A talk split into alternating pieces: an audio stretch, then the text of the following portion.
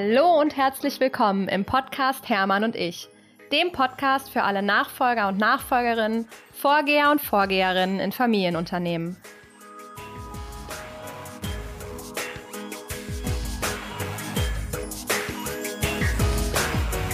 Ja, hallo, heute wieder hier im Podcast Hermann und ich. Und heute haben wir wieder ein Spezialthema, das dritte in dieser zweiten Staffel vom Podcast.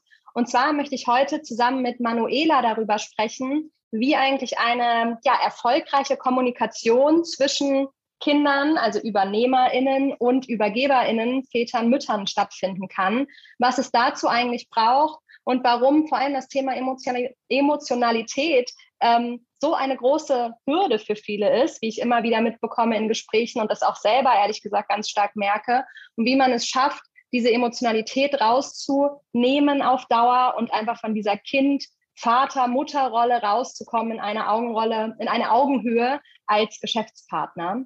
Und ich freue mich sehr, dass ich dich, Manuela, hier heute dabei habe als Expertin und freue mich, wenn du dich einmal kurz vorstellst. Ähm, wer bist du? Was machst du heute? Warum bist du Expertin? Wie bist du da hingekommen? Und natürlich gerne auch so ein bisschen deinen Hintergrund, weil du bist ja auch im Herzen Nachfolgerin sozusagen. Ja, vielen, vielen Dank, liebe Lena, für die Einladung. Es ist mir eine Ehre in deinem wundervollen Podcast, wo du wirklich die Nachfolger im Herzen ansprichst, dass ich hier mit dabei sein darf. Ja, ich bin die Manuela Ederer, ich komme aus dem wunderschönen Vorarlberg in Österreich und ich bin Expertin für Nachfolger von Familienunternehmen, die von der Nachfolge zum wahren Unternehmer der Zukunft werden wollen und zwar ihre eigene Version und keine Kopie der Eltern. Und ich habe mich, also ich war selbst acht Jahre im Familienunternehmen meines Vaters. Ich bin ja auch dort aufgewachsen, also nicht nur die acht Jahre, sondern gesamt waren es ja dann fast 30 Jahre. Und in den acht Jahren, das war eine wundervolle Zeit für mich. Ich habe unendlich viel gelernt und durfte den Vertrieb weltweit aufbauen mein Herz hat zu, ja, ich habe mir das heute nochmal überlegt. Es war nicht nur zu 100 Prozent, sondern für 500 Prozent für das Familienunternehmen gebrannt. Und aus 99,9 Prozent ist der Generationenwechsel ja gescheitert aus zwischenmenschlichen Themen. Also genau das Thema, was heute hier, also auch deswegen habe ich dich als Expertin auch gewählt oder wir haben zusammen darüber gesprochen, dass, äh, weil du da einfach selber diese Erfahrung hast und natürlich, wie du es eben gerade so schön gesagt hast, ne, die äh, aus der Nachfolge soll eigentlich ein Unternehmer, eine Unternehmerin der Zukunft werden und zwar keine Kopie. Und das ist ja, ja eine ganz große, ja, ich nenne das jetzt wirklich mal Gefahr und ich sage auch ganz bewusst Gefahr, weil ich einfach glaube, es gibt diesen schönen Spruch, ich glaube, Dieter Lange sagt den immer, er sagt immer, das, was uns hierhin gebracht hat, bringt uns nicht dorthin. Und mhm. hierhin hat jetzt in meinem Beispiel mein Vater uns gebracht und das war auch alles perfekt. Aber ich muss jetzt dorthin. Und der, dorthin braucht es nicht mehr die Qualitäten meines Vaters, sondern da braucht es jetzt andere Qualitäten. Da braucht es eben meine, also jetzt im Zweifel meine, ähm, mein authentisches Selbst sozusagen mit allem das, was auch das, die Umgebung, die Entwicklung und so weiter eben benötigt. Und eine Kopie würde wahrscheinlich einfach nicht erfolgreich werden langfristig. Und ähm, deswegen nenne ich das mal bewusst jetzt auch äh, durchaus Problem. Und das ist ja aber eben ein ganz, ganz spannendes Spannungsfeld. Jetzt sind wir quasi schon fast total im Thema drinnen. Was ist so, also wie erlebst du das? Weil ich erlebe ganz viel, wenn ich mal bei mir zum Beispiel gucke, viele NachfolgerInnen beschreiben das auch so, man wächst irgendwie mit einem Papa, mit einer Mama auf, die ja in den meisten Fällen dann auch sehr erfolgreich ist, wo irgendwie dieses Familienunternehmen hintersteht. Und das ist erstmal so total ähm, ja, so, das ist wie so ein Held, thronen die irgendwie so da oben. Und man hat so manchmal das Gefühl als Kind auch, da komme ich ja nie hin. Und gut, dass die das für mich so alles im Griff haben. Wie erlebst du das, wie Nachfolger damit umgehen? Was haben die für einen Blick auf ihre Eltern meistens, wenn sie so in die Nachfolge starten? Spannende Frage. Also den Blick, was sie haben auf die Eltern, ist ist sehr unterschiedlich. Also die einen haben das Gefühl, dass sie, also dass sie schon noch Helden sind. Die anderen sind dann draufgekommen, das ist ja auch das, das Bild, das ich selbst auch in, in mir dann immer wieder sehe. Ich habe ja selbst drei Jungs oder wir haben drei Jungs, ja, wir mit meinem Mann gemeinsam. Und die, für die sind wir die Oberhelden. ich sage dann oft zu ihm, naja, irgendwann kommt dann der Tag, da kommen die drauf, dass da doch nicht alles so perfekt ist. Und was ich sehe, ist, dass, dass die Kinder oft sehr blind sind. Ich nehme mich da selbst nicht aus. Ich war, ich habe mehr als blind meinem Vater vertraut. Und das kreide ich ihm niemals an, denn er wusste es selbst nicht besser. Mhm. Er hat, wir haben Fehler gemacht, die wir beide nicht wussten. Und ich dachte immer, ja, er als alter Unternehmer, weil er das ja schon so lange macht, der kann das alles. Und das ist leider, leider nicht der Fall. Und das geht nicht darum, dass, dass irgendwas schlecht geredet wird oder dass irgendjemand da Schuld bekommt, sondern ganz im Gegenteil zu schauen, okay, wenn, wenn die Nachfolge sehen, dass die Eltern da alles können und so die wahren Helden sind, dass, dass wir da als Kinder beachten dürfen und da auch wirklich erwachsen werden dürfen, dass sie nicht alles können. Also, das schüchtert ja auch ein, ne? Genau. Also das ist ja für viele auch, schaffe ich das dann jemals? Also ich hatte dann einen jungen Nachfolger, den ich begleiten durfte, der kam zu mir und sagte so, wie schaffe ich das so gut wie mein Onkel zu sein? Und das, das ist ja, du setzt dir die Latte so unendlich hoch rauf der hat, der hat ja 35 Jahre Vorsprung. Es geht mhm. ja gar nicht. Wie soll das überhaupt gelingen? Und du willst ja den anderen nicht kopieren, sondern es geht ja darum, sich selbst kennenzulernen, selbst herauszufinden, wer bin ich denn wirklich? Um dann das Zukunftsunternehmen so zu gestalten, dass ich danach auch dann 30, 40 Jahre darin arbeiten kann. Und mhm. da sehe ich dann halt oft das, das große Problem, dass die nur im Jetzt sind und gar nicht weiterdenken, wie macht mir das dann in 10, 20 oder 30 Jahren immer noch Freude. Mhm. Und das ist ja vor allem die eine Seite der Medaille, ne? sich darüber wirklich bewusst zu werden und seine Entscheidungen da zu treffen.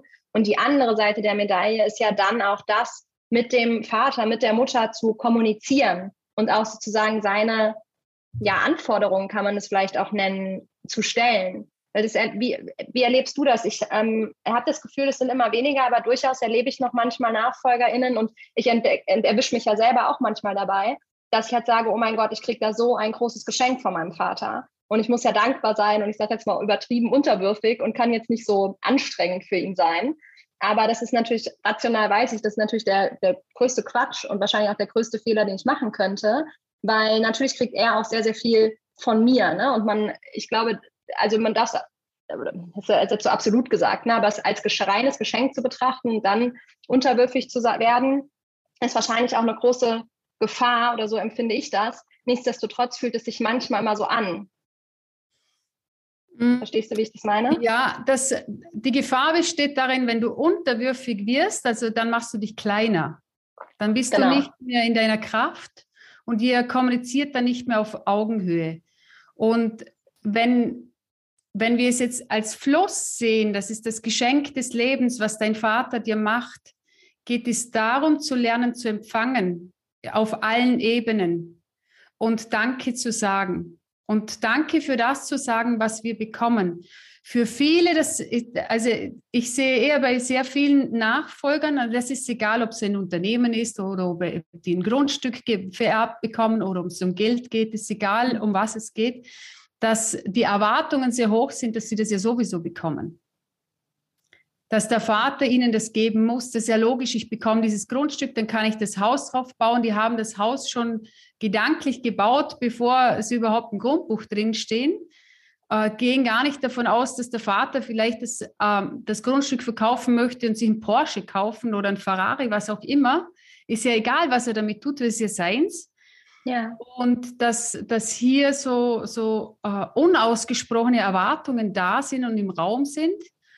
Und auch eben, wenn sie was bekommen, dass, es, dass sie es fast nicht annehmen können, sondern dieses ganz zu nehmen, dieses Geschenk.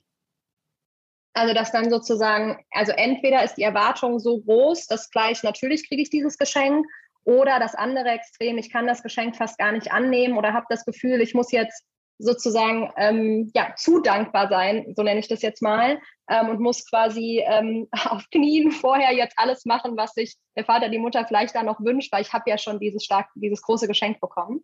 Mhm. Doch es ist so, wenn wir was geschenkt bekommen, dann entscheiden wir, was wir mit dem Geschenk weitermachen. Mhm. Es geht darum, wirklich ganz zu empfangen und da können wir, also es ist ja nicht nur das, das Unternehmen, wir können uns da ja selbst beobachten beim nächsten Geburtstag zum Beispiel. Also mal beobachten, wie, wenn, wenn jemand ein Geschenk bringt, wie ist die Reaktion? Ach, das wäre ja nicht nötig gewesen. So ein großes Geschenk, anstatt einfach zu sagen, vielen, vielen Dank. Und dann bei einem Geschenk, das einem absolut nicht gefällt, so ein richtig kitschiges Dekoteil, wo vielleicht der Person gefallen hat, die es gekauft hat, nur einem selbst hat es nicht gefallen und wir dekorieren es, also stellen es trotzdem auf, dass falls der Besuch nochmal kommt, dass es dann sieht.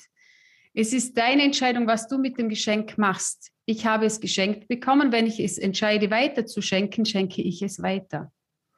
Ohne schlechtem Gewissen. Und egal wie groß das Geschenk ist, ich muss dem Gegenüber nichts zurückgeben. das ist, glaube ich, ein super, super wichtiger Satz, den du gerade sagst. Ähm, also Eltern, der, ja. ja. ja, der macht gerade gefühlt ganz viel in mir, ne? weil es einfach eine schöne, eine schöne Sichtweise. Ja. Und ne, weil letztendlich ist es genau wie du sagst, ich meine, niemand hat meinen, jetzt, ich nehme mal mich als Beispiel, ne? aber niemand hat meinen Vater gezwungen, mir das Unternehmen zu übergeben. Und nee. ich, äh, ich auch nicht. Also ich gehöre dann eher zu der Fraktion, die sagt, ich, ich bin nicht der Meinung, dass mir irgendwas zusteht, nur weil ich die Tochter meines Vaters bin. Ähm, und er entscheidet sich, mir das zu schenken. Das ist eine Entscheidung ähm, mit allem, was dazugehört. Und damit ist ja die Frage, ist diese Sichtweise auch für die Übergeber ja sehr, sehr wichtig, ne? zu sagen, okay, wenn ich das eben schenke, dann hat Lena jetzt in dem Fall, muss sie volle Freiheit haben oder muss sie es so gestalten, damit weitermachen, wie sie das möchte. Und ich kann dann nicht mehr mit dem Geschenk sozusagen nichts mehr tun. Ja, das ist, wenn, wenn er sich entscheidet, dir etwas zu geben, also er hat dir dein Leben geschenkt. Das ist das aller, allergrößte Geschenk, was unsere Eltern uns geben. Und ich habe das, also ich habe von, von meinem Coach schon vor vielen Jahren gelernt, dass, dass, dass es wie, ein, wie so ein Wasserfall ist. Das Wasser fließt von oben nach unten. Die Eltern geben, die Kinder nehmen. Und wenn du einen Wasserfall dir vorstellst, da fließt nie Wasser zurück. Also vielleicht bei Hochwasser geht mal was retour, nur das hält nicht lange, das kommt sofort wieder. Und dann kommt noch mehr in geballter Ladung. Und wenn du das Leben siehst, dann, dann und wenn wir im Fluss sind vom Leben und, und, und wirklich wie ein Wasserfall, das von oben nach unten alles rinnt und wir alles nehmen dürfen. Und da dürfen wir lernen, alles. Alles bedeutet auch das, was nicht so schön ist, zu nehmen.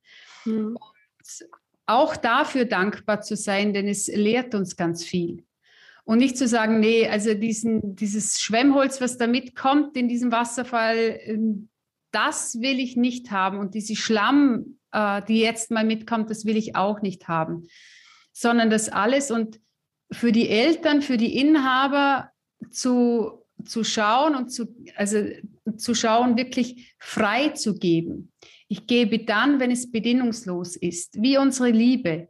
Eine bedingungslose Liebe und bedingungslos das Unternehmen auch zu übergeben, dass die nächste Generation wirklich das daraus formen kann, was sie daraus formen möchten. Und da, wenn die die Freiheit haben, geschehen ja wirklich wahre Wunder. Hm, stimmt, gibt es ja ganz, ganz viele Beispiele für. Wenn ich jetzt ähm, also ich bin ja auch vielen Gesprächen mit NachfolgerInnen und es sind ja ganz oft so ein bisschen die gleichen Themen. Und ich zum Beispiel weiß auch bei mir ist immer so die größte Angst, dass sozusagen ich den, den, den Absprung nicht schaffe. Also ich habe ich hab immer das Gefühl, das läuft mit meinem Vater wie so in Wellen. Es gibt Zeiten, da arbeiten wir irgendwie großartig zusammen. Da denke ich so, ja, wenn es so läuft, könnte der wegen mir die nächsten 40 Jahre da sein, so ungefähr. Mhm. Weil dann ist sein Wissen super, er macht die Themen, die ihm Spaß machen, ich mache die Themen, die mir Spaß machen. Wir können irgendwie super gut voneinander profitieren, das ist alles gut.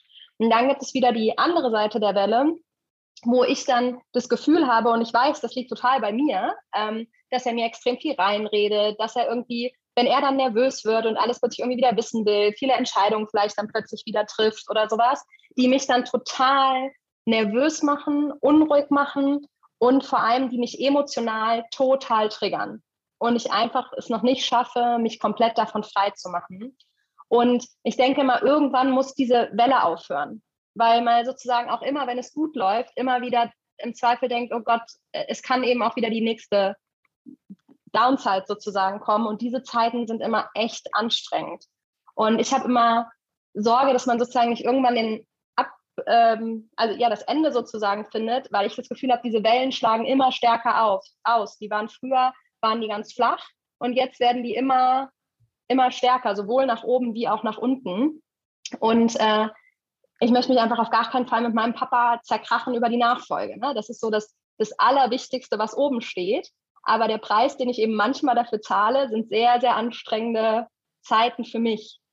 Wie kriegt man das so übereinander? Ich habe auch eine, eine befreundete Nachfolgerin hat neulich mal zu mir gesagt, so Lena, den Preis, dass wir uns mit unseren Vätern irgendwie erstmal ähm, auch ein Stück weit auseinander dividieren, den zahlen wir als Nachfolger. Ist das wirklich so? Geht das nicht irgendwie auch anders? Was sind irgendwie die Key-Faktoren, wie man das erfolgreich sowohl auf Familienseite wie auch auf Unternehmensseite hinbekommt? Die Frage ist, wenn du jetzt sagst, du zahlst dir den, also den Preis, was du da zahlst, äh, ist das ein Preis, der Freude macht zu zahlen? Oder ist es anstrengend, den zu bezahlen? Also ich würde den als, ich, wenn ich mir vorstelle, ich würde mich jetzt über die Nachfrage mit meinem Vater zerkrachen, dann ist das für mich ein sehr, sehr, sehr anstrengender Preis. Also der macht mir keine Freude. Aber es macht mir natürlich auch keine Freude, auch da jetzt einfach mal extrem gesprochen, ne? wenn ich mir jetzt vorstelle, noch irgendwie 40 Jahre mit meinem Papa im Unternehmen irgendwie zu sein, immer wieder konfrontiert zu sein mit dem, was er gut findet, was er nicht gut findet vor allem und eben diese, die, diese emotionale, ähm, ja, dieses emotionale, was ja sein Feedback aus irgendeinem Grund so viel wichtiger macht als jedes andere Feedback und seine Beurteilung so viel wichtiger für mich macht als jedes andere. Ähm, das ist auch ein, also das ist auch kein Preis der Freude. Ja, und das ist eben, das ist die Konstellation Eltern- und Familienunternehmen. Und die allergrößte Herausforderung. Also wenn wir das Leben einmal betrachten, im Leben, wenn, wenn das Leben ist wie ein Ozean, dann wäre der Ozean ja langweilig, wenn es nie Wellen geben würde. Und natürlich ist es auch anstrengend, wenn in dem Ozean ständig nur ein Sturm herrscht. Und es geht darum herauszufinden, okay, welches Bild trage ich denn in mir von der Nachfolge und welche Vision habe ich in mir? Denn umso stärker das dieses, dieses Zukunftsbild in mir ist, umso klarer bin ich, wo ich hin will und was, was die nächsten Schritte dabei sind. Und was ich für mich gelernt habe, ist, mein Vater ist mein aller, aller, allergrößter Lehrer. So viel wie durch ihn kann ich mit keinem anderen Menschen lernen. Hm, das ist bei Somit ist er nicht genauso. mehr mein Feind, sondern mein allergrößter Lehrer. Denn er triggert alles in mir an. Alles. Wo ich hinschauen darf und wo ich wachsen darf. Und wenn, wenn jeder bei sich schaut, was ist es genau das Thema, was mich anträgert an dem anderen? Und bei sich zu bleiben und zu schauen, okay, was macht es jetzt genau bei mir? Wie sehr will ich hier eine liebe Tochter sein? Wie sehr will ich hier die Anerkennung, die Wertschätzung von dem Gegenüber haben? Wie sehr hätte ich dann gerne, ich kann ja mich selbst äh, an, an, an dem Ding nehmen, ich habe diesen Sommer äh, den Erbverzichtsvertrag unterschrieben auf Wunsch meines Vaters. Natürlich habe ich was dafür bekommen, nur was anderes, wie ich mir vorgestellt habe. Und dann hat eine gute Freundin mich gefragt, so Manuela, um was geht es wirklich, wirklich? Was willst du wirklich von deinem Vater? Ja, ich hätte halt mal gerne, dass er sagt, ich bin ein gutes Kind. Hm. Und sich das einzugestehen, sich das dann selbst zu sagen, nur und zu wissen, auch wenn er es sagt, all das, was in mir kaputt gegangen ist, das kann nur ich heilen. Seine Worte werden es niemals heilen. Mhm. Und wenn ich bei mir bleiben kann und schauen kann, okay, was machen seine Worte mit mir? Wo beginne ich zu hüpfen? Wo werde ich nervös?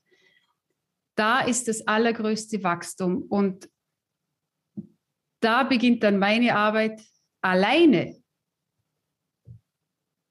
Du bist so in deinem Dreieck, wenn du da niemanden hast, wo außenstehend ist, dir genau aufzeigt, hey, schau mal dort und dorthin und äh, was hat es genau mit dir zu tun, mhm. dann können wir am meisten wachsen. Und eines darf uns bewusst werden.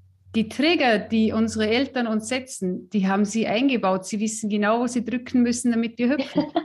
Also das ist ja klar. Zum, wir können das ja zum Glück schon auch andersrum, glaube ich, zum gewissen. Ja, ja, es geht gegenseitig. Ja. Und zu, und, und zu sehen, okay, gut, das ist meine Sicht der Dinge und auch auf sich auf den Stuhl des anderen mal zu setzen und reinzufühlen. Und natürlich auch zu schauen in den Situationen selbst, wie alt bin ich denn gerade? Also das wenn du dich getriggert fühlst, dich mal wirklich zu fragen, wie alt bin ich jetzt? Nur ein Gefühl und dann drauf zu kommen, pa, vier Jahre. Ja, die mhm. Vierjährige kann nicht anders reagieren. Sie hat absolut keine Chance. Und ich hatte vor, das ist jetzt zwei Jahre her, und dann sagt mein Mann zu mir nach einem Gespräch mit meinem Vater, wo er dabei saß, jetzt Manuela, mal ganz ehrlich, jetzt warst du auch nicht erwachsen. Und dann sage ich zu ihm, also immerhin, ich war schon 28. Okay, bis 39 fehlt noch was. Nur ich werde immer älter. Und einem das bewusst zu werden, okay, wenn wir, wenn wir das mal realisiert haben, dass wir nicht erwachsen sind in den Gesprächen, sondern dass wir ins Kind fallen und vielleicht auch nur fünf Minuten oder zehn Minuten während eines Gespräches, und wenn du dir bewusst wirst, okay, ich bin jetzt vier Jahre alt, gut. Und jetzt, wie kommst du da wieder raus? Dir selbst einen Anker setzt und äh, aufstehst, kurz aufs Klo gehst oder dir was zu trinken holst, einen Kaffee holst äh, oder den Stuhl wechselst, was auch immer, um bewusst in die Rolle des Erwachsenen reinzusteigen. Denn die Erwachsene ist nicht die Verletzte. Und der nächste Schritt ist, nach dem Gespräch zu schauen, wo war denn die kleine, also jetzt in meinem Fall, wo ist denn die kleine Manuela oder wo ist die kleine Lena verletzt? Und das wahrzunehmen und nicht nur wegzuschieben und zu sagen, ah, die Vierjährige, das nervt mich. Ich bin ja keine vier Jahre, ich bin ja 41, sondern dieses innere Kind wahrzunehmen, zu fragen, was brauchst du wirklich? Der Vater kann es dir nicht mehr geben. Du kannst es mhm. dir nur selbst geben. Mhm. Das fand ich ganz spannend. Also nochmal so zusammenfassend, du hast klar gesagt, erstmal wahrnehmen ist der erste Schritt. Ne? Oh verdammt, ich bin hier gerade irgendwie ins Kind gerutscht. Dann irgendwie hast du gesagt, Position wechseln, irgendeine Art von Pause einschieben, sich irgendeinen Anker zu setzen, um wirklich auch sozusagen visuell und körperlich wieder in dieses in diese Erwachsenenhaltung zu gehen und dann nach dem Gespräch vor allem nochmal zu reflektieren, was ist da passiert, was war der Triggerpunkt, wo ist dieses Kind in mir quasi wieder hochgekommen. Ja, und zusätzlich den Druck rausnehmen. Gelingt es dir nicht, dann machst, probier es nächstes Mal wieder und übernächstes Mal probierst du es wieder. Ich probiere es immer wieder, ich werde immer besser und ich werde immer stärker. Und es gelingt mir immer leichter. Und ich habe vor acht Jahren, als ich aus dem Unternehmen ausgeschieden bin, nach jedem Gespräch mit meinem Vater und nach jedem Besuch, das war Gott sei Dank nicht jede Woche, viel zu viel Alkohol getrunken. Mhm. Und heute brauche ich, ich bin unendlich dankbar, keinen Alkohol mehr. Ich habe auch sehr, sehr intensiv und viel an mir gearbeitet und habe herausgefunden, an was es liegt, eben weil es mir so wichtig war, weil es mir wichtig war, mich selbst zu heilen und dann rausgefunden, ja, das habe ja nicht nur ich, das haben ja ganz viele andere auch, diese Herausforderung. Ja. Und dadurch auch auf meine, meine Berufung gekommen. Und darum nehmt euch nichts krumm, probiert es immer wieder und, und auch in unseren Gedanken sind wir oft sehr selbstzerstörerisch.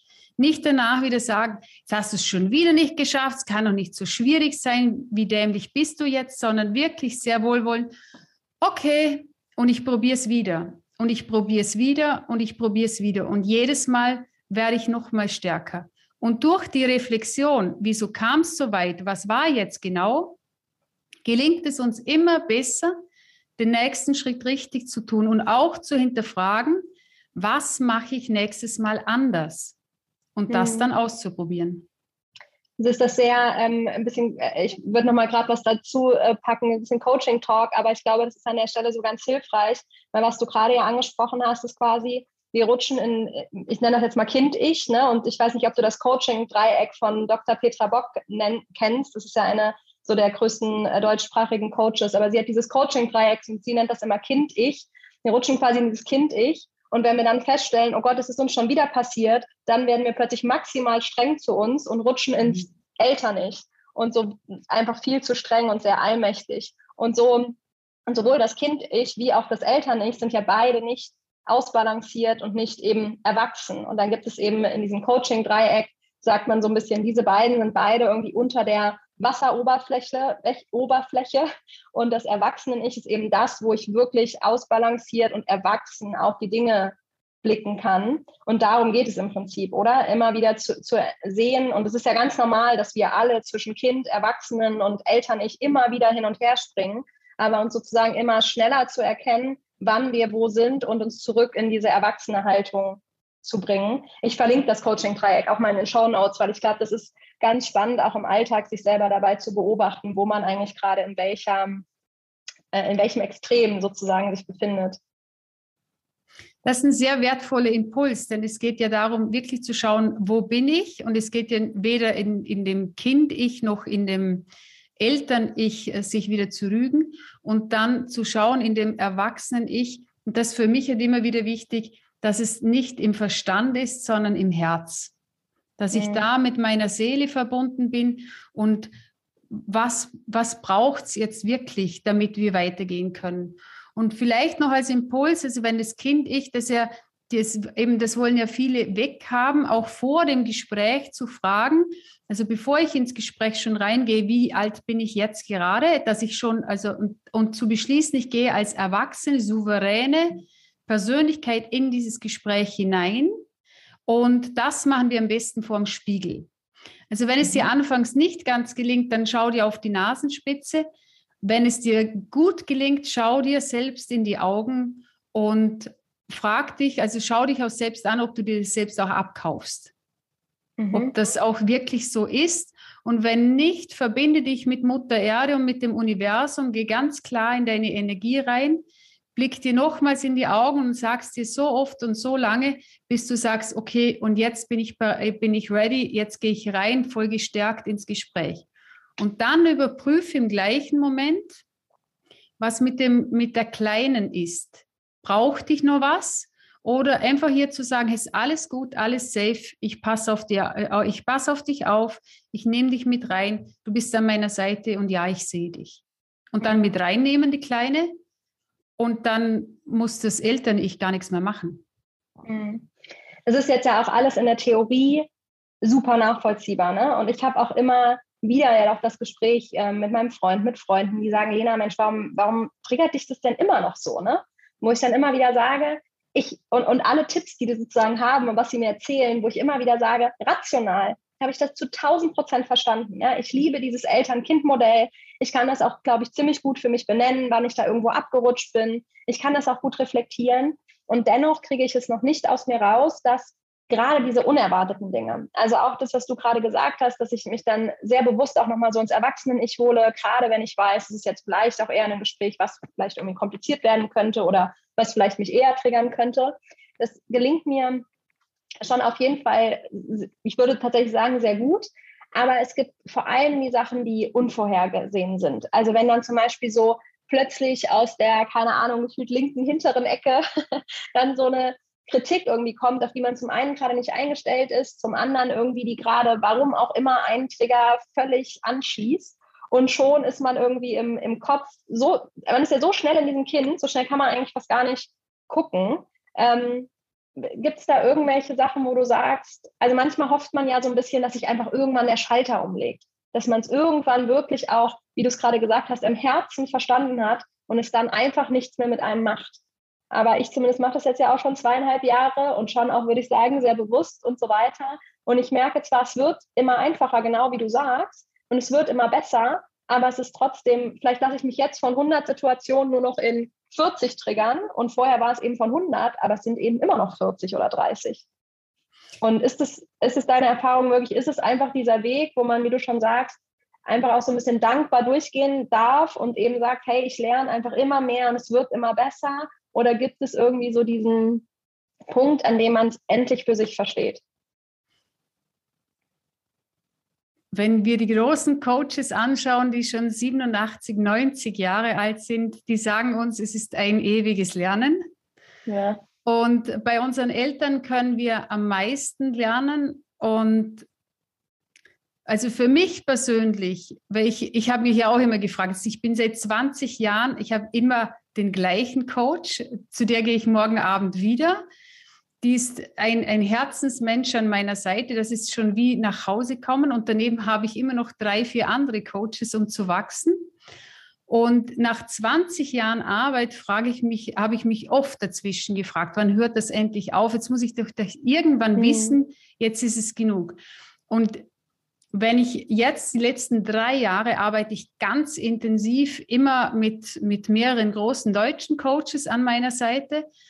Ich habe so viel erkannt und seit ich so intensiv an mir arbeite, merke ich, umso mehr Zeit ich in mich investiere, umso weniger werde ich im Außen getriggert. Sei es mein ja. Vater, meine Mutter. Ganz im Gegenteil, dass ich, dass ich mittlerweile kann ich hinfahren und sagen, hey, ich bin hier aus Liebe und ich komme hierher, um Gespräche aus Liebe zu führen.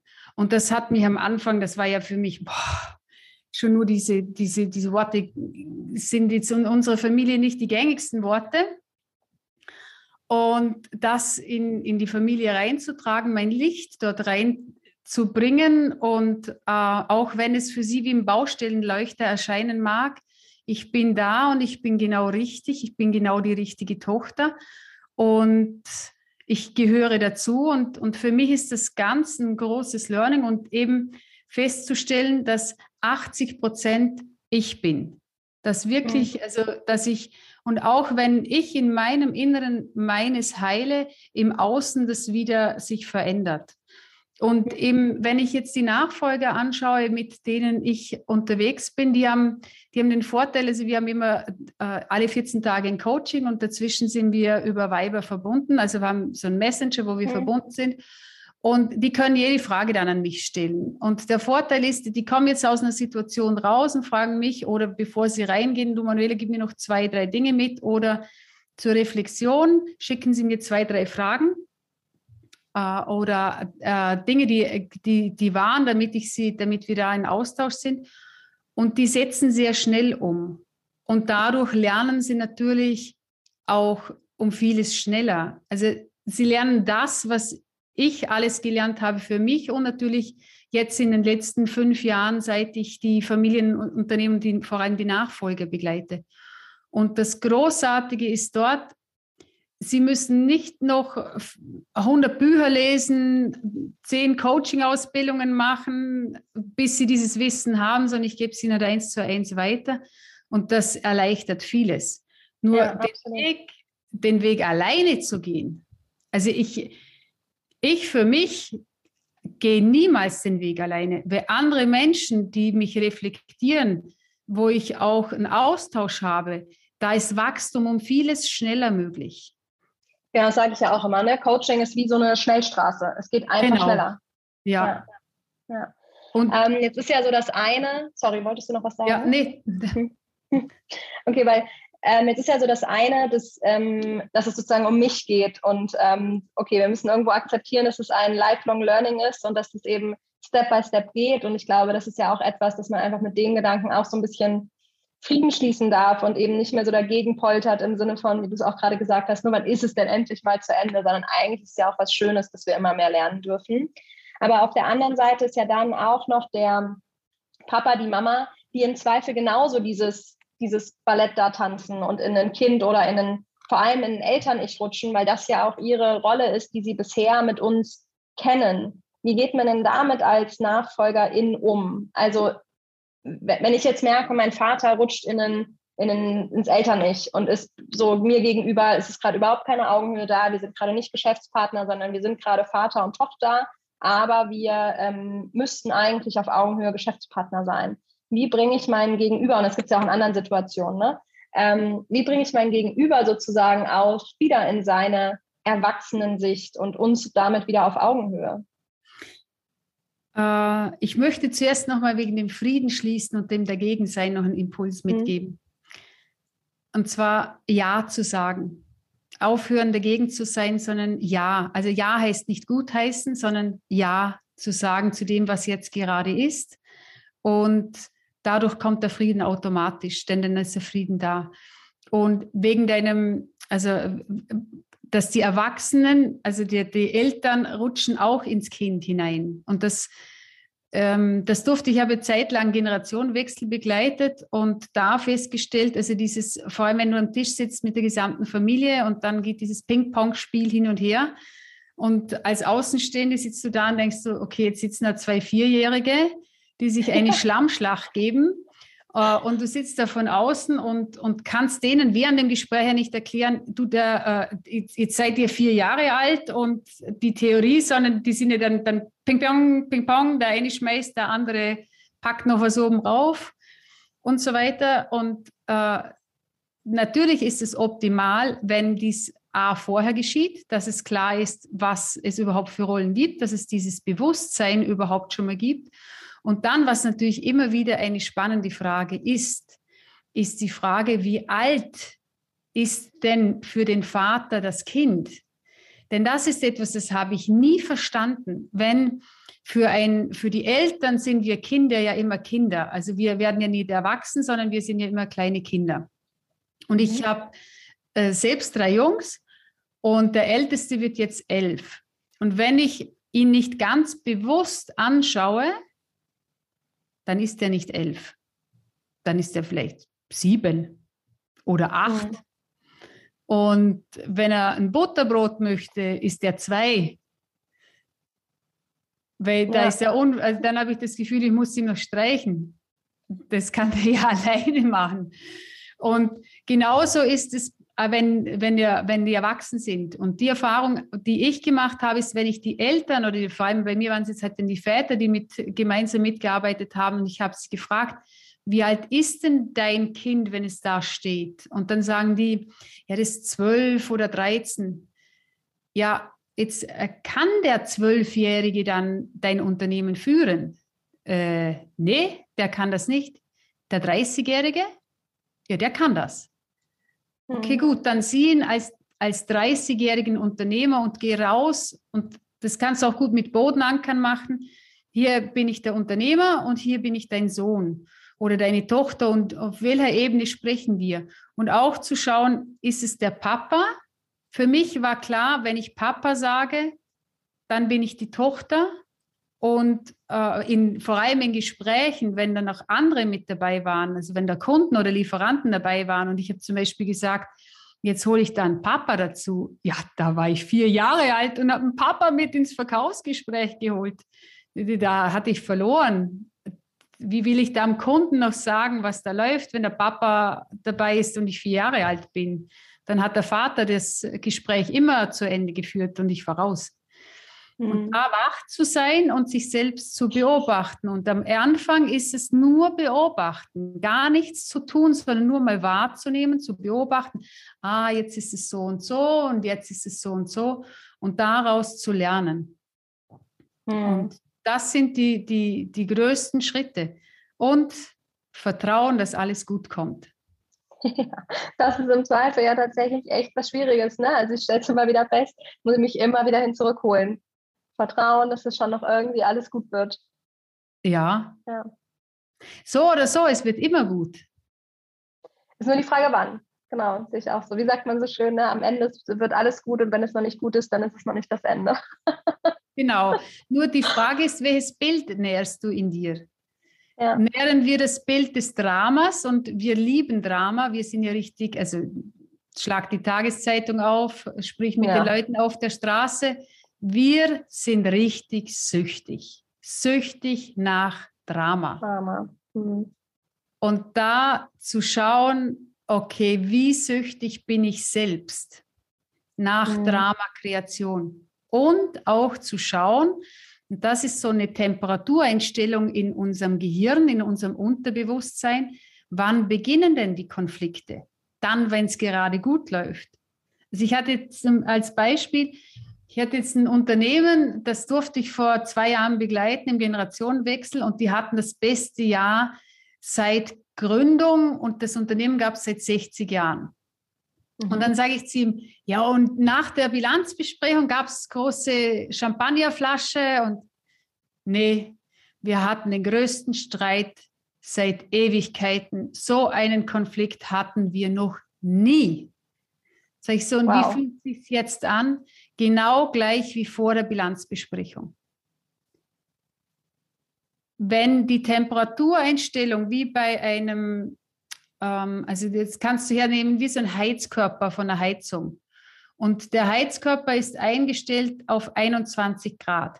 Jetzt kommt nachmittags die Sonne rein, der Raum wird aufgeheizt auf 25 Grad. Der Regler stellt runter auf 21.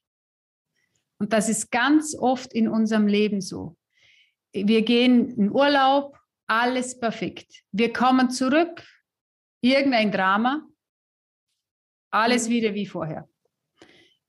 Wenn wir nicht bewusst diesen Regler nach oben schieben und das bewusst machen, dann regelt der Regler das ständig zurück. Das ist 21 Grad eingestellt. Und der Beweis dafür liefern uns die Lottogewinner. Nach sechs Jahren ist es weg. Sie haben nicht das Mindset eines Millionärs. Sie haben ihre Kerntemperatur auf, jetzt nichts gegen Hartz-IV-Empfänger, auf Hartz-IV-Empfänger, Jogginghosen, Sozialwohnungen ausgerichtet. Es funktioniert nicht. Und genauso ist es eben in unserem Leben. Wir haben die beste Liebesnacht seit langem in dem wunderschönsten Wellnesshotel. Wir fahren nach Hause und brechen irgendeinen sinnlosen Streit über den Zaun, der sowas von sinnlos ist und keiner weiß, woher der jetzt kommt. Und mhm. alles ist ruiniert. Und da sind die Punkte, die wir auch im Familienunternehmen beachten dürfen. Welche Regler haben wir auf Liebe eingestellt? Welcher mhm. Regler ist auf Erfolg eingestellt? Wo regeln wir uns selbst wieder zurück?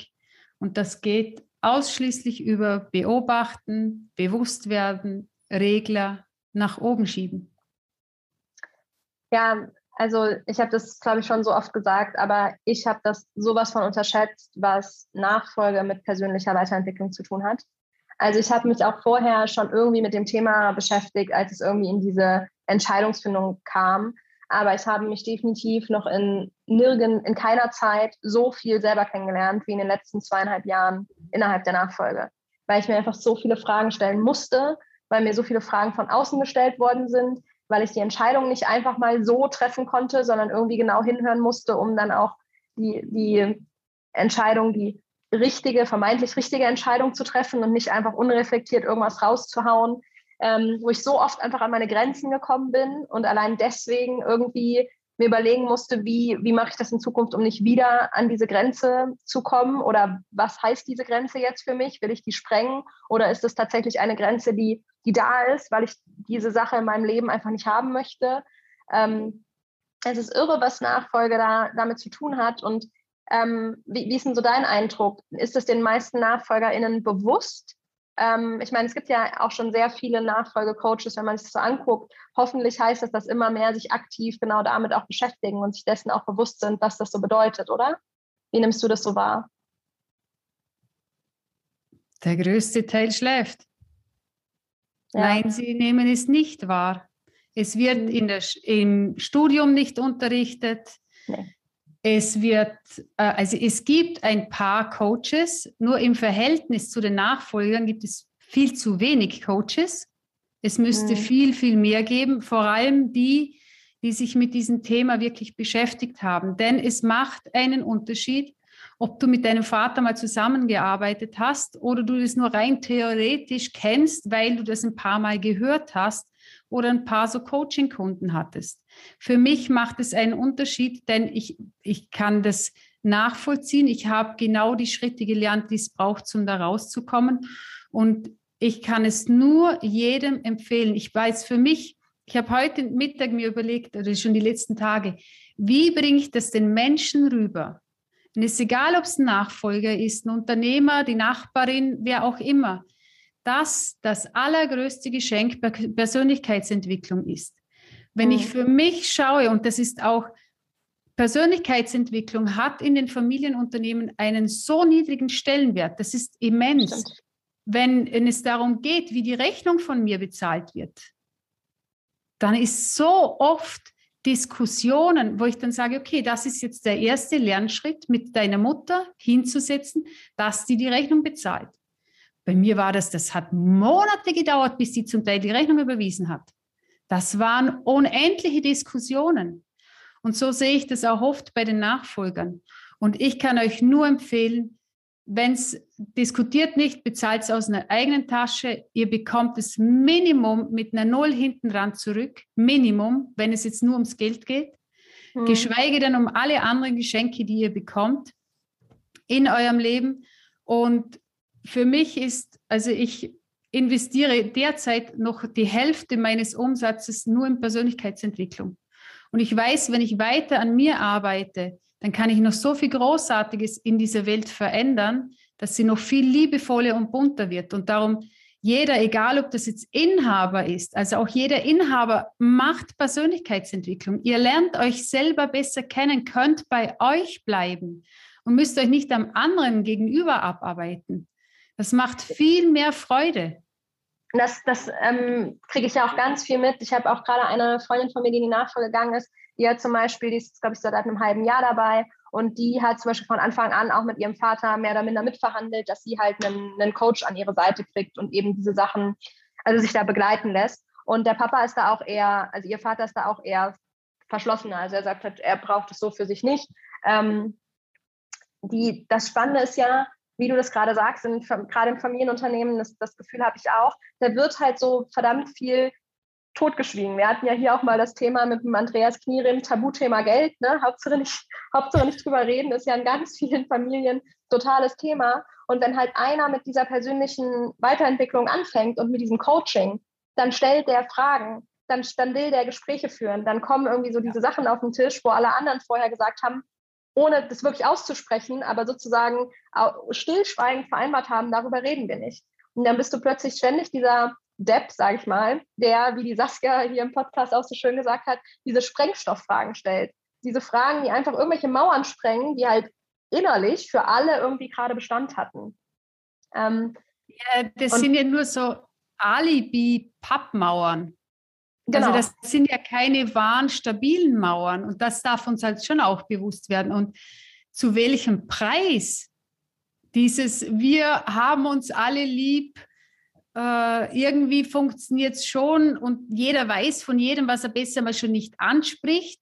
Und dann jeder kommt in, in so eine eigenartige Rolle rein, die er nicht wirklich ist, nur um dazuzugehören, nicht sein wahres Licht leuchten zu lassen, sondern zu sagen, okay, so und jetzt heben wir mal den Teppich hoch. Ja, dann kramen wir mal alles da raus, was da drunter liegt und schauen mal, da, da haut sie ja sowieso ständig drüber. Dieser Falz, mhm. was da in dem Teppich drin ist, dieser Hügel. Darum, es lohnt sich auf jeden Fall. Und mm, ja, es bringt Veränderung, nur summa summarum, es ist ein wunderschönes Geschenk. Und es ist ja auch bei vielen Nachfolgern, die zu mir kommen, die wollen ja von mir wissen, wie das jetzt geht, äh, was sie jetzt für eine Entscheidung treffen sollen und ob das jetzt gemein ist, was jetzt da der Vater wieder macht oder der Onkel oder wer auch immer das es gerade ist. Das ist ja nicht meine Aufgabe, das zu sagen. Es steht mir auch absolut nicht zu, sondern selbst herauszufinden, was es braucht, damit sie Frieden in sich haben, Frieden im Unternehmen und entweder entscheiden, in Frieden zu bleiben oder in Frieden zu gehen. Und da muss ich jetzt nochmal was fragen. Wenn man jetzt derjenige ist, der sagt, okay, ich möchte Dinge unter dem Teppich da hervorkehren und ich für mich möchte diesen Weg gehen und der Rest der Familie bleibt da bei dem Standpunkt und sagt, wir wollen das aber nicht ja, und wir möchten die Dinge auch nicht mit dir besprechen und so weiter. was ist da so der beste Umgang dann für einen? Was würdest du da empfehlen? Also wie kann man diesen Weg dann irgendwie gehen, ohne, ohne ihn von den anderen abhängig zu machen? Also die anderen müssen nicht hinschauen. Mhm. Das durfte ich auch lernen. Ich wollte auf Biegen und Brechen, dass meine Schwestern auch hinschauen. Sie wollen es nicht. Das äh, auch äh, Vogel-Strauß-Technik funktioniert mhm. ja für viele sehr gut. Mhm. Ob das die richtige Technik ist, meine ist es nicht. Ich habe das versucht. Äh, versucht habe ich das viele Jahre, habe viele Krankheiten erlebt dadurch, bis ich entschieden habe, ich schaue hin, ich kehre nichts mehr unter den Teppich, ist sehr unangenehm, nur es ist sehr heilend. Also dort, wo der größte Schmerz ist, ist auch meine größte Heilung. Das habe ich für mich herausgefunden. Mhm. Und was ich jedem mitgeben kann, ist zu schauen, was ist deine Zukunftsvision? Wer willst du sein? Und willst du gefallen und dazugehören? Die Angst, die, die Zugehörigkeit zu verlieren, ist dermaßen immens groß, mhm. dass wir lieber nicht wir selbst sind, als was ist dann der Preis, wenn ich wirklich ich bin? Gehöre ich dann noch dazu? Absolut. Oder gehöre ich nicht mehr dazu? Und mhm. ich habe damals, als ich die Kündigung von meinem Vater erhalten habe und aus dem Unternehmen und auch aus äh, die Verwandtschaft, da wollte niemand mehr was mit mir zu tun haben. Ich habe gedacht, ich sterbe. Es ist, was ist, ich verliere alles. Ich habe keine Herkunftsfamilie mehr. Das war für mich so dermaßen schlimm und hat mir die Füße dermaßen weggezogen. Heute bin ich mir ganz bewusst, ich bin verbunden mit Gott und Gott hat für mich nichts mit irgendeiner Kirchenrichtung zu tun verbunden mit Gott, mit dem Universum, mit Mutter Erde. Es ist alles da. Ich habe meinen Herzensmann an meiner Seite mit unseren Jungs.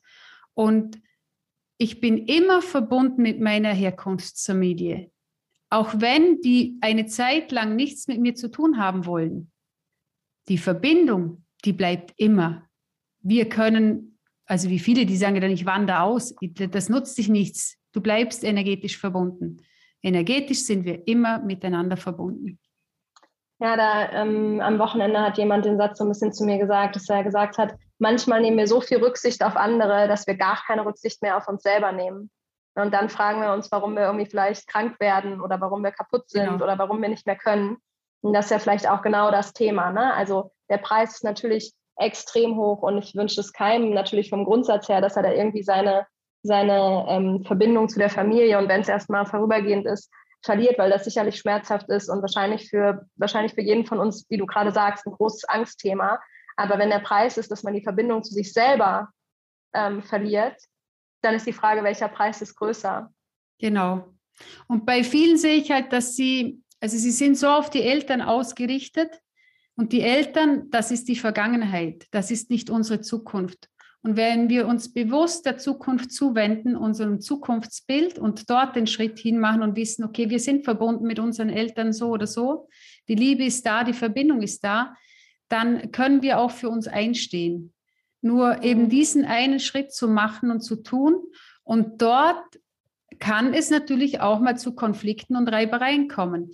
Denn bei ganz vielen Eltern ist natürlich, was ist jetzt mit dir los? Du bist auf einmal so komisch ja. und so nee, ich werde nicht komisch. Ich bin. Du bist anstrengend. Genau. Ja. ja, und ja, ich darf anstrengend sein. Und oft ist ja auch das Bild nach außen wichtig. Ne? Ist ja auch noch oft was, was in manchen Familien irgendwie relevant ist, dass man irgendwie nach außen, es ist ganz wichtig, dass man da irgendwie die Einheit ist, dass das eine ja, gesunde genau. Familie nach außen darstellt. Und dann ist man im Zweifel plötzlich derjenige, der das jetzt kaputt macht. Ne? Mhm. Und mir fällt auch gerade noch so ein Satz, sorry, ich muss jetzt aber, es ist so einer meiner Lieblingssätze. Kennst du das Buch von der Glennon Doyle? Ähm, auf Englisch heißt es Untamed. Ich glaube, auf Deutsch ist es ungezähmt. Und da sagt sie einen äh, Satz ähm, zu ihrem Kind. Und da sagt sie zu dem Kind, es ist dein Job, so viele Menschen wie nötig zu enttäuschen, um dir selber treu zu bleiben. Genau. Und das ist so ein Satz, den irgendwie, der so, ich finde total, der hat für mich irgendwie so ganz viel Sichtweise geändert. Und ich finde den so schön, weil es geht natürlich nicht darum, so viele wie möglich, sondern nur so viele wie nötig, um eben nicht den Preis zu zahlen, sich selber nicht treu zu sein. Genau, nur um sich selber treu zu sein, dürfen wir zuerst mal herausfinden, wer sind wir denn überhaupt? Klar, sonst wissen wir nicht, wie wir treu sein können, ja. Genau, und wenn wir wissen, wer wir sind und uns an allererste Stelle stellen und dann sagen, okay, und jetzt go for it, so oder so, ich mache da jetzt was Großartiges daraus, dann können wir alles umformen. Und dann müssen wir, was ich halt leider oft sehe, vor allem bei Frauen, nicht, weil die Mutter in der Buchhaltung gearbeitet hat, auch die Buchhaltungsabteilung übernehmen, sondern wir erfinden uns ganz neu. Was, wenn alles möglich ist? Wer sind wir dann? Wer sind wir dann, wenn wir als extern hier reinkommen würden und nicht die Tochter oder der Sohn des Unternehmens ja. sind? Und was würden wir dann Großartiges machen? Und was, wenn alles möglich ist, wie können wir dann das Unternehmen kreieren, dass es uns Spaß und Freude macht, dass wir ein Mitarbeitermagnet werden und nicht dieses, oh, es gibt keine Fachkräfte und es ist so schlimm, Personal zu finden, sondern dass die mit Freude hier arbeiten beginnen. Und auch die Kunden, nee, ich arbeite nicht mehr mit Kunden zusammen, mit denen ich mich ärgere, sondern ich, wir ziehen Wunschkunden an. Wir arbeiten mit Wunschkunden. Und wie schauen denn die aus? Wie ist es denn? Mit welchen Sparring-Partnern bin ich da zusammen? Was für eine Mastermind bilde ich mir, damit ich weiterkomme? Und ja. das sind halt so die Punkte für mich, die extrem wichtig sind. Und wenn wir an diesen Punkten arbeiten, dann wird, wird das Unmögliche wirklich möglich. Nur das bedeutet raus aus der Komfortzone. Ja, ich glaube, das ist ein sehr, sehr schöner letzter Satz, ähm, raus aus der Komfortzone, der ja er stimmt einfach nur allzu oft und gerade bei dem Thema Nachfolge ist er einfach immer wieder präsent, wie oft ich mir das schon gesagt habe und in wie viel Komfortzone ich auch noch drin stecke, ne? wo ich einfach gerade noch bis jetzt noch nicht bereit war oder noch nicht mich getraut habe, irgendwie rauszutreten. Aber es wird auf jeden Fall noch äh, spannend.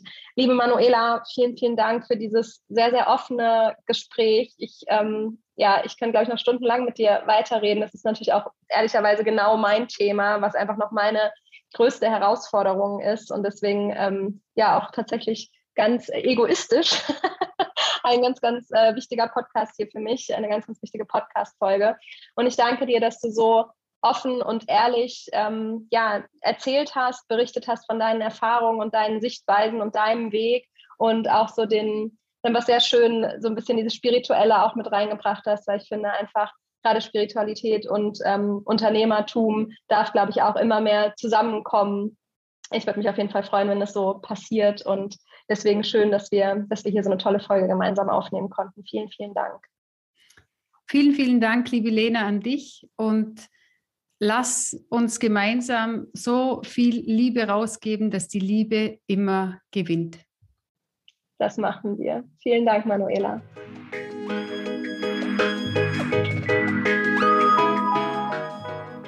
Ich sage vielen, vielen Dank fürs Zuhören. Bin super gespannt auf eure Kommentare und eure Gedanken zur Folge und habe noch eine kleine Bitte.